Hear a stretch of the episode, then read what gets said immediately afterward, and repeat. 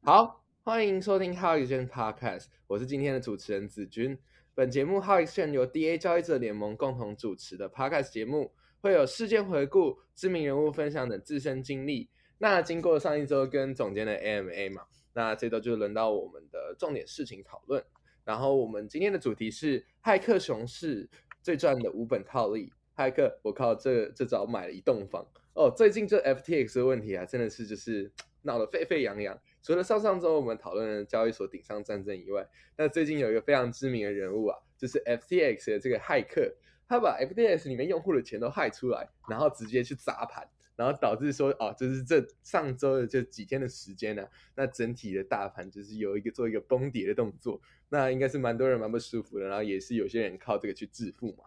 对，那基本上说呢，我们今天的主题就是要聚焦在这个骇客的部分，所以我们请到两个来宾。一个是我们的狗哥，嘿，大家好，我是狗哥。对，然后狗哥的话，基本上是我们的链链上数据上，在我们这圈子里面算是一个蛮有名的分析师。那第二个的话就是我们的讲师，那讲师是我的朋友，为什么他叫做讲师呢？因为他之前他在学生计算机年会的时候，他有上台担任自然类型的讲师。那基本上说，他也有得过一些自然类型的比赛的小的的奖项。所以基本上还是蛮适合今天这这个主题。那讲师可以跟大家打个招呼吗？哎，嗨，大家好。好，那基本上就是由我们的狗哥跟讲师，然后也是我们 DA 交易者联盟的合作伙伴，然后来跟大家来好好聊聊这次的，就是哎，骇客事件到底是怎么样？然后他们会用他们自己自然的知识，然后还有链上分析的知识，然后来帮助我们说，哎，去更了解这些事情的透彻，还有一些延伸事件。甚至是一些过去发生的一些自然或者是一些链上事件，然后他们也会为我们讲解。那我觉得就是废话不多说，就是身为一个就是说，哎，在自然上还蛮蛮有经验的人，那整整件事情的来龙去脉到底是怎么样子啊？那可以可以来跟大家来聊聊天吗？嗯，以 FTX 的呃这整件事情来说的话，呃，我觉得就是一开始的话会是大家都听到的，就是。首先就是它的网站以及 App 都被都被害了的传闻嘛。那我觉得，呃，有可能是呃呃，在骇骇客一开始的时候就先将呃整个网站以及 App 打下来之后呢，再去做接下来呃的内部渗透的动作。那呃呃，现在的问题主要是 FTX 的内部其实是一个非常混乱的情况。那所以就会造成说，在呃，不论是在外部呃外部人员在做观察的时候，以及内部呃可能是 FTX 的员工在呃泄露出来的资料，其实都并没有一个太明确的资讯，说骇客到底是是从哪里进来的，或甚至是呃 FTX 这件这件事情真的是骇客所为。那呃以目前的资讯来说的话，我觉得呃。呃，突破点就是呃，我们的网站还有 App。那接下来就是内部渗透之，可能是得到我们 FTX 的呃一些单签的钱包。对，那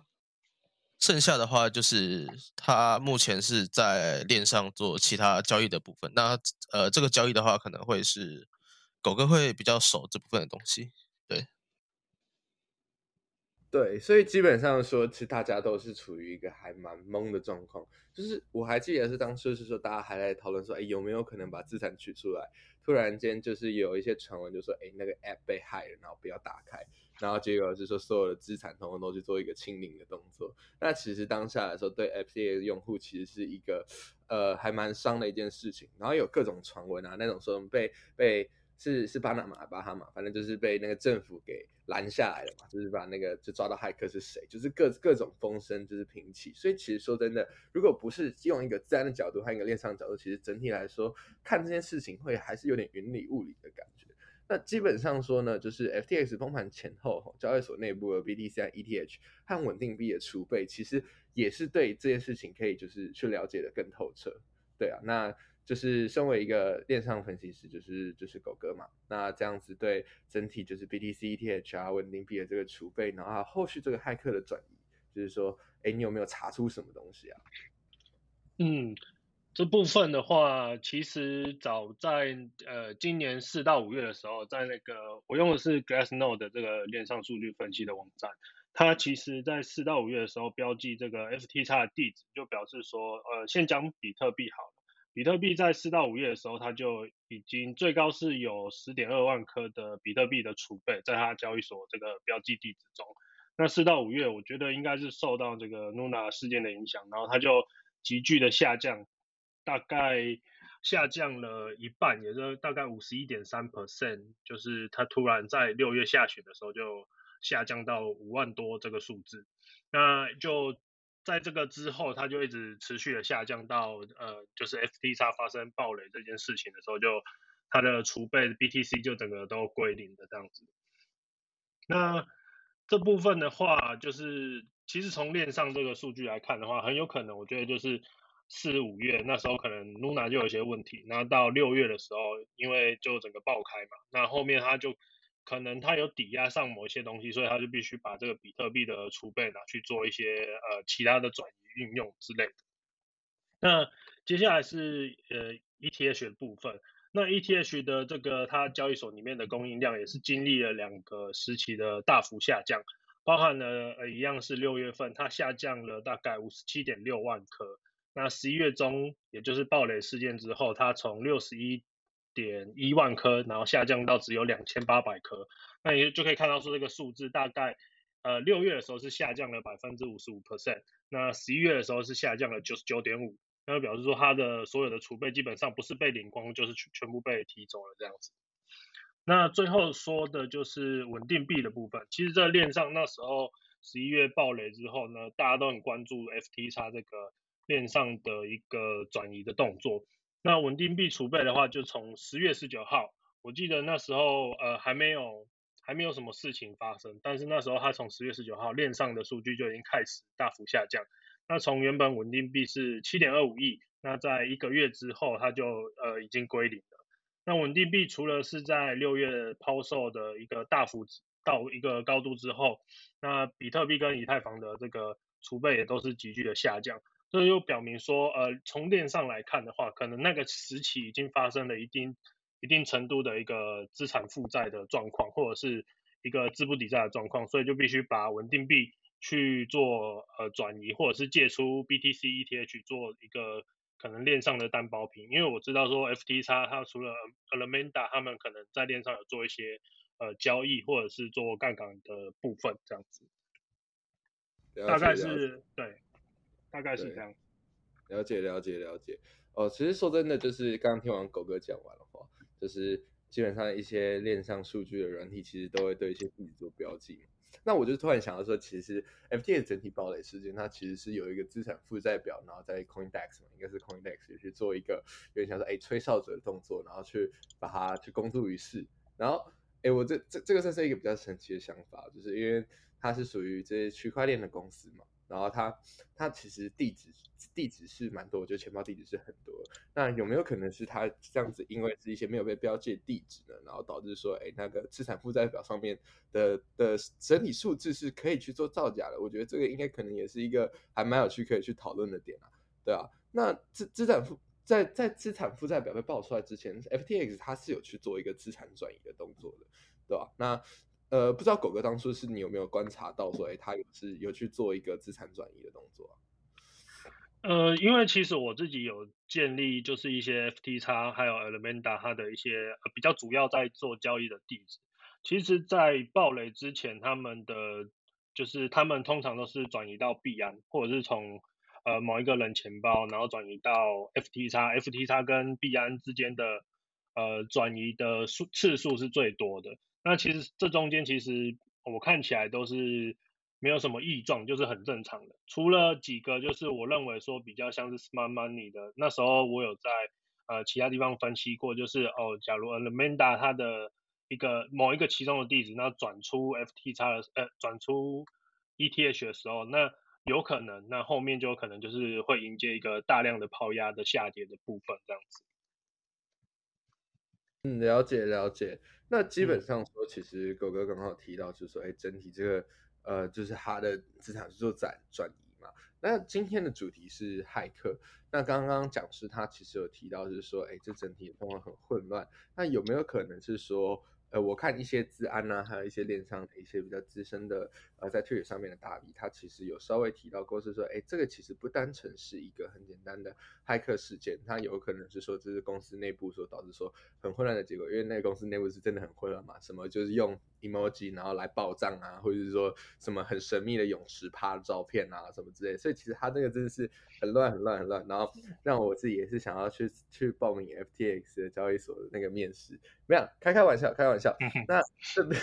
这边的话，就是是过去还有蛮多一些链上跨链桥，然后或者是这种真的实际上被大家认为普世大众认为说真正的骇客会去就是对链上是进行攻击，然后导致这些资产转移，就像是一些 Horizon 啊、B A B N B 啊这类的东西。那讲师应该是就是各位一个是说就是治安上研究比较透彻，应该是多多少少对这个链上桥上面这种。哎，就是攻击或者是一些骇客攻击，所以来提取资产，然后是稍微比较熟悉的，对啊，那可以来聊聊分享一下，说，哎，这这个这个跨链桥上面这种攻击，然后比跟这次 FTX 的事件这种单纯骇客转移是有有哪些不一样的地方，或者是说，哎，对于小白来说，他可能对他们来说就是哦，就都钱被盗了，可是，在技术上面其实是细节是上是蛮不一样的，对不对？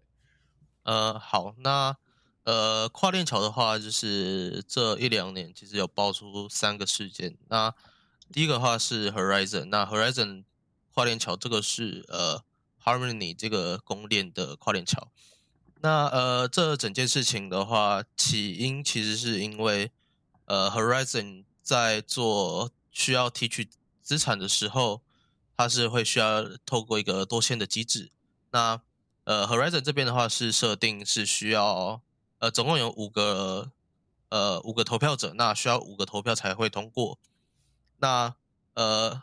很尴尬的是，呃，Horizon 在最初因为跟我记得是有一间游戏公司叫做呃 Sky Mavis，那呃，他们因为为了就是想要加快这个多签的机制的速度呢，就是把呃其中四个。呃，投票的权利交给了呃 Sky Mavis。那虽然后续有就是有把呃这个投票权利，就等于说他的私钥再返，就是返还给呃哦 Horizon 的话是是他是呃他是私钥被盗的部分，就是他是呃五个就是五个投票者，那其就是只要有两个投票者有投票的话，那就会通过。那呃，Horizon 这边的话，其实就就只是因为呃，它的其中两个私钥被盗，那导致说，就是不论是不论怎样，骇客都可以透过投票的方式将资金全部提出来。对，那接下来的部分的话是 BNB，就是 BNB 的跨链桥的部分。那 BNB 跨链桥比较不一样的是，它是因为呃在呃，BNB 跨链桥底层，我印象中是用 Cosmos 的一个 SDK，那好像有做过更改，那导致说在底层的一些呃证明的机制上出现了问题，呃，可所以导致说呃骇客可以透过更改证明的方式让让那个跨链桥的认证机制失效。对，那最后一个是 Running，那 Running 的话是是。呃，A 呃 A x S 这个链的呃算是侧链。好，那这个跨链桥的话，其实是因为呃它的私钥呃原本是呃应该说它的原本投票机制是九个里面要有五个。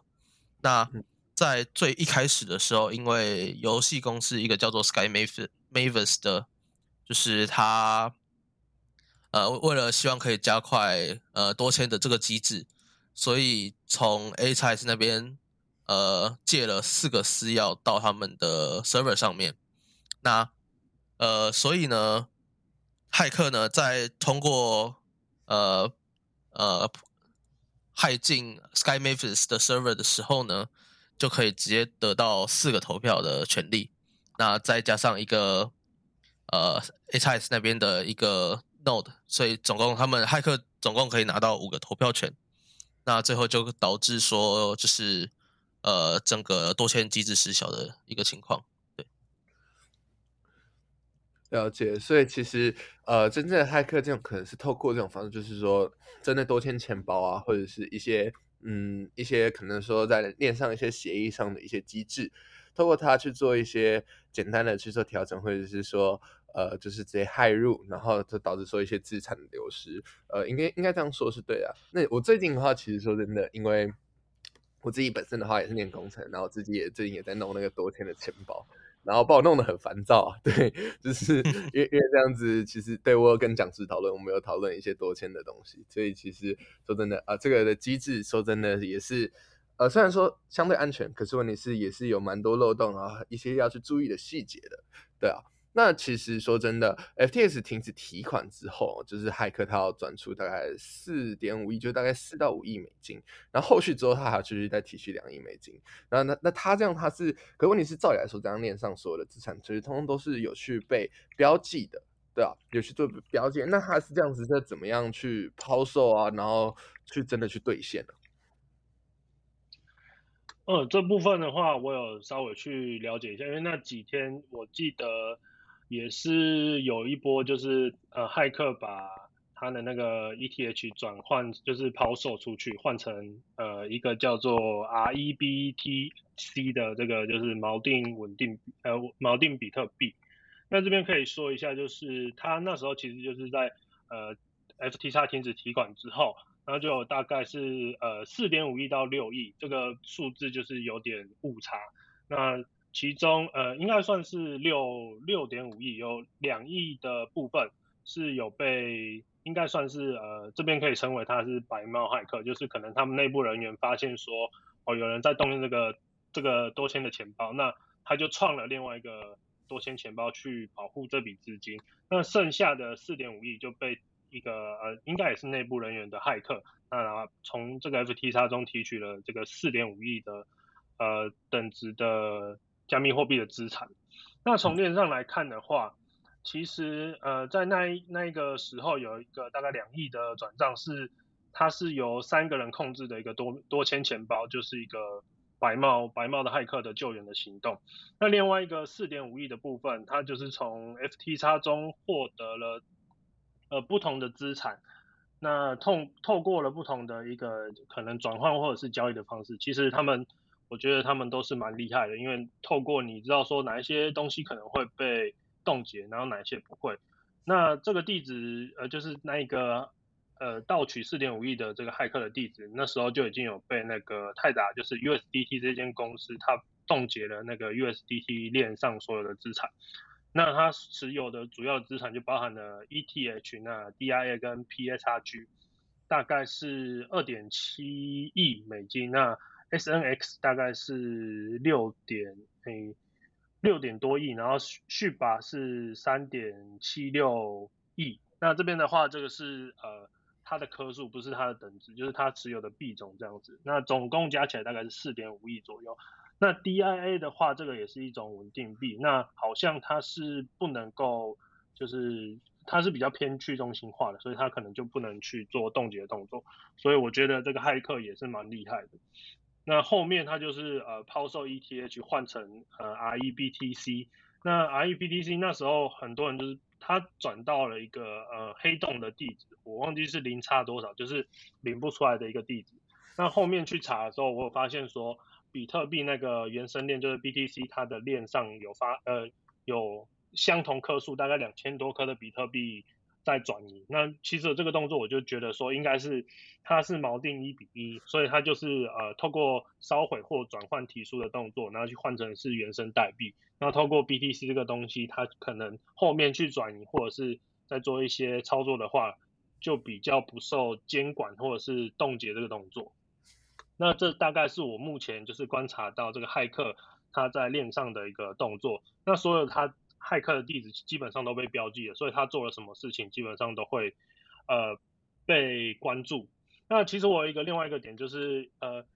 呃，以太链上其实有一个叫做那个呃呃，就是黑客他们都会用一个那个那个东西洗钱，忘记那个叫卡达呃卡达诺吗？还是呃那个龙卷风那个吗？对对对对，他们都会用那个洗钱。我那时候就想说，那他们为什么不用那个洗出来就好？然后后来我去了解之后才发现说，呃，其实他们那个深度不够，所以他没有办法透过这个大额的 ETH 把它转换进去再洗出来这样子。所以他们就，他们一定也是知道这个事情，所以就没有把这个东西转换过去。但其实它有一个我比较不解的操作，就是它明明透过这样转换的方方式会有非常大的滑价，那他宁愿呃承受这个滑价，那也要把资产换出来。我就觉得说，他可能就是怕资产或者是这些地址被标记嘛，那他必须透过很快速的方式先把资产转移到。呃，之后可能比较方便，或者是比较有可能转移出去的动作，那去进行一个呃转移交易的部分。了解了解，所以基本上说，就是刚刚狗哥简述是说，还他们一些这样子去洗掉说本来呃被标记的一些币种啊，或者是标记的币，然后避免被冻结的方法。哎，那。这这个这个算是就是没有在牌子上面的发问哦，因为我们其实都有一个简单的小牌子，就是我想问一下讲师，你知道带的原理吗？其实我自己也蛮想知道的。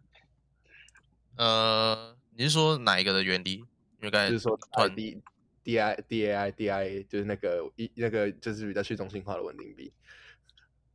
这可能要问狗哥，因为这我们就知道。好，没有去特别去，这段卡掉，这段卡掉。嗯，应该说这部分的话，我自己有稍微了解过，但是可能有一些地方不是很清楚。那主要就是 DAI，DAI 它也是一种呃美元稳定币。那主要大家比较认知的美元稳定币包含了 U 呃 USDT 嘛，然后 USDC、BUSD 这些等等。然后还有一个 DIA 是 DeFi 上或者是呃链上比较常用的一个一个稳定币。它一开始是由这个 MakerDAO，就是这个。蛮大的一个去中心化的一个自治组织，它透过了一个也是智能合约的方式去分散的去运作。那 MakerDAO 这个主要好像我记得它创立的时候是在二零一四年，那很多呃像金鱼啊链上的动作都会透过这个呃 MakerDAO 或者是 DAI 去做一些呃去做一些呃可能投资或转移的部分。那它主要运作的原理其实就是呃在用户去。锁定一个抵押品去借款时，它就会创建出来。那他在偿还这个他的贷款的时候，那它可能就是如果你把以太币或者是其他它有接受的一个抵押品做一个存入的时候，它就会帮你创造一个就是新的 DAI。那等到你偿还等价值的的币种的时候，它这个你锁定的抵押品可以拿回来这样子。那它为呃它其实就是跟美元去做挂钩嘛。那它使用了一个就是比较呃，可能大家没听过，它叫做 TRFN，它就是一个什么目标率回馈机制。那它就是可以透过这样的一个机制去把这个价值呃保持在一美元的部分。如果目标的这个价格低于一美元的话，它就会透过这个机制去增加这个使这个价格回升到一美元。那价价格如果太高的时候，它就会。再把这个价格调回来，有点类似就是一个机制去转移，那让它始终保持在一比一的情况下。嗯，所以基本上说就是有个定锚的动作。嗯嗯嗯。刚刚这样子稍微提到是说，哎，就是这个这个带这个运作模式嘛，因为毕竟说它算是呃还蛮多蛮多蛮多金鱼会去使用的一种稳定币，对吧？那就是身为一个交易者。那基本上说，哎，这最近身为一个加密货币的交易者，要知道的事情是真的很多。就是说，除了是说，哎，这个可能稳定币的运作原理，那还要在实时的去，就常常去观察新闻。那甚至是说一些，诶，传统金融的一些数据，像 CPI 什么也都要知道。那在更之前的，像俄乌战况，俄俄乌战争的战况，也会整个影响，呃，整个币圈的走势。那身为一个交易者，是真的蛮辛苦的，就什么东西都要知道一点。那刚刚有稍微提到传统金融的数据哦。就是说，刚刚像 CPI 或什么之类，那我想就是身为就是整整体这个呃，就是讲师嘛，你就是对说哎，自然的了解比较多。那就是除了是说这样区块链上面的自然以外，那传统金融上面的自然是不是也是另外一个课题？就是说，哎，有没有过去有没有发生过像这种呃类似这种自然的问题啊？然后得说，哎，传统金融其实是有影响的。嗯，据我所知是没有。那呃，其实是因为呃，在传统金融的部分，其实通常会找呃一些治安公司来做 audit。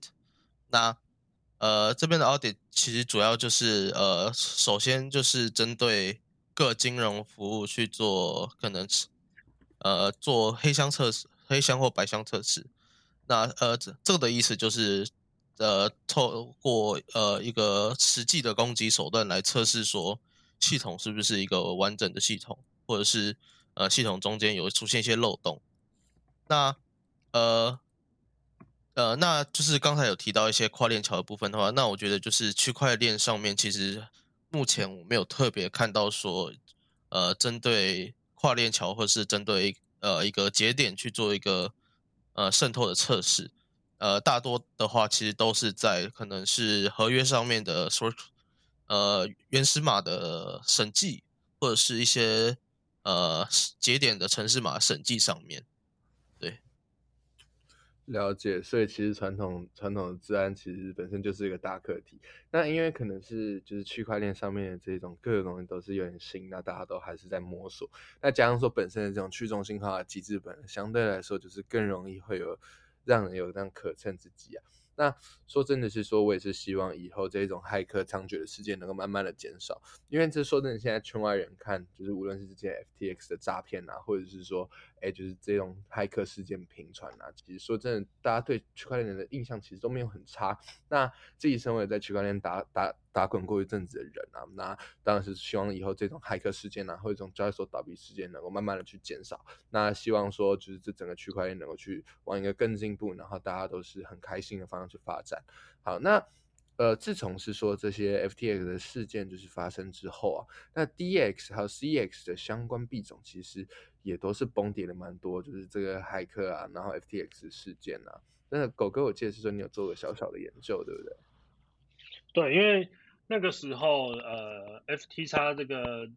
交易所爆雷之后，我就有去想到一个。观念就是啊，中心化的交易所的平台币嘛，大部分都是平台币。那平台币我就去观察，呃，像是 BNB 啊，然后 FTT，呃，还有还有一些像 Nexo，然后呃，By Bybit 的 BitDAO，那他们其实呃，普遍来讲，它在崩盘后就是相关币种的概念啊，就是所有的币种大概统计起来大概是都跌了呃三十三点八趴。那呃，哎，应该是呃，不好意思，我讲错了，他他们大概都下跌了四点五九趴，那就是 DEX 相关就是去中心化的，像是 Uni 啊，然后 Sushi 啊，还有一些 Swap 的，他们都是在崩盘之后都有微幅的上涨，那加起来总和加起来大概有涨幅有达到三十三点八 percent，这是所有币种就是综合起来的，就是我看了一个别人的统计这个数据，我想说，哎，对，那时候如果大家都把，因为那时候也呃发生暴雷事件之后，很多人就说哦，你的币呃就是呃不是你的，不是你的私钥就不是你的钱。那很多人就是会把就开始哦说呃钱包嘛，冷钱包、热钱包，你赶快把你的钱就是那时候 FUD 的很严重，那就是提出你的交易所。那因为很多受到这件事情的，它的连锁反应可能会造成其他交易所。呃，还蛮多，就是跟 FTX 相关的呃投资项目或者是交易所都受到这件事情影响，所以这件事情就让大家很恐慌，会不会我今天放在中心呃中心化交易所里面的钱，那就就不见了。所以他们那时候就是包含了热钱包的币种，像是 Trust Wallet 啊，然后 MetaMask，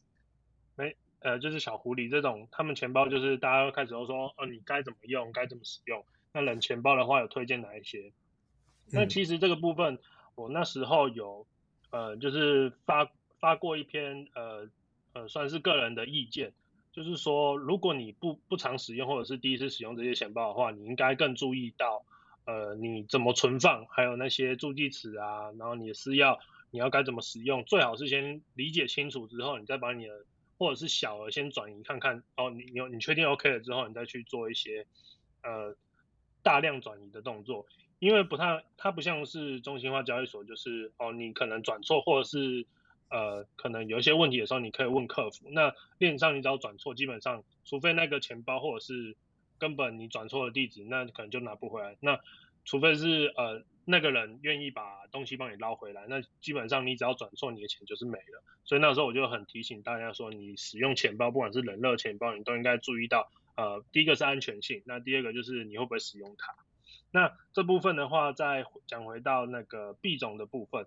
像那时候呃去中心化的交易所，那时候就是有一些呃微幅的上升，像是 Uni 吧，那还有 DYDX，我记得这个币种也都是那时候都是有逆势上涨的一个行情这样子。